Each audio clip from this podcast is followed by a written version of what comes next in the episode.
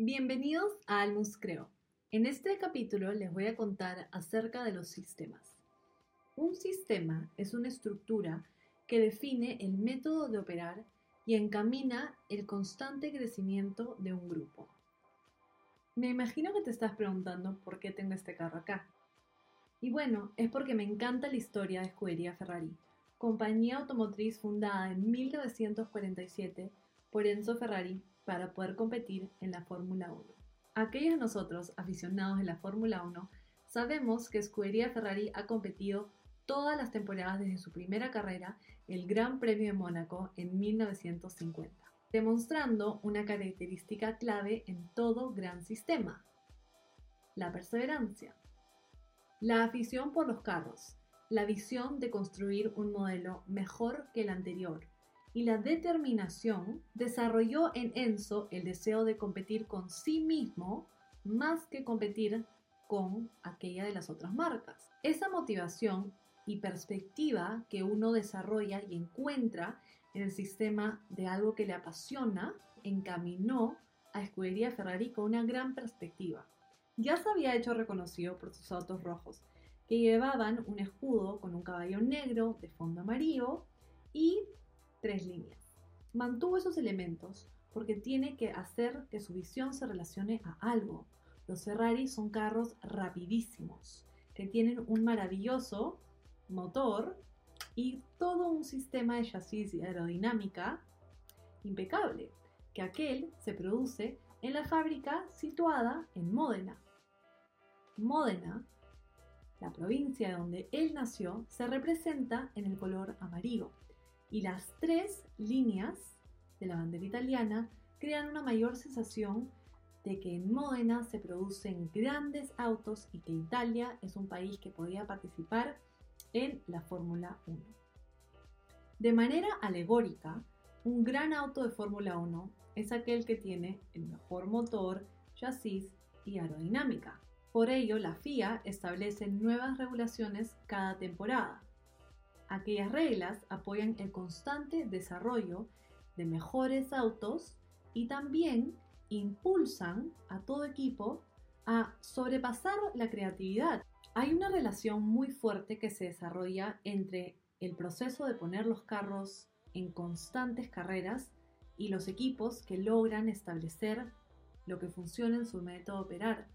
Y aquello viene a ser que este proceso riguroso de constantemente poner en prueba todo ese complejo estructura de tu método operar es lo que termina desarrollando que tú constantemente mejores, que constantemente encuentres tus fuerzas y también tus limitaciones, que encuentres quiénes sí funcionan bien contigo, ¿no? Porque a ver, en relación a escudería Ferrari, hay pilotos que manejan mejor el auto que otros. Hay llantas que sabes al poner en prueba el carro que no te van a funcionar. Quizás al establecer nuevos objetivos necesitas más gastos. Más gastos son más responsabilidades. Entonces, esa pirámide que se va creciendo, esos nuevos elementos que vas trayendo, van estableciendo y creciendo tu método operar. Se fortalece porque se une, se fortalece porque tiene más claridad. Y ese constante proceso de Enzo, con su perseverancia, con su meta de competir con sí mismo y desarrollar mejores autos cada vez, lograron que su crecimiento sea de manera orgánica y sea de mucho éxito. Porque en los años 70 Escudería Ferrari ya estaba consolidada como una de las mejores compañías automotriz del mundo. Entonces, al poder unir también su pasión de poner estos carros increíbles en prueba en unas carreras preciosas, porque en esa época también tenías todos viajes y era toda una linda aventura, desde la ciudad de Maranello, donde se creaba esta maravilla de carro y se llevaba todas esas carreras con toda esa ilusión, es algo que es muy bonito que uno puede lograr. Por eso es que es importante que te apoyes de un sistema para poder encontrar tu fuerza, para poder encontrar la armonía en tu visión y poder llevar adelante las cosas que a veces, a veces uno dice, oye, ¿cómo puedo llegar a eso? ¿Cómo puedo llegar al otro? Y te haces todo este rollo en la cabeza.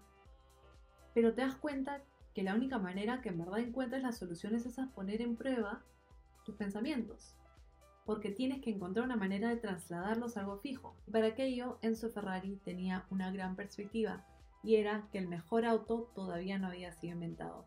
Pero Escudería Ferrari eran quienes lo iban a lograr y constantemente iban a estar más cerca a obtener el mejor carro, a ser quienes ganaban esas carreras, quienes ganaban los campeonatos, quienes constantemente era el mejor equipo y logró aquella reputación con constantemente definir su método operar con una perspectiva que motivaba a todos.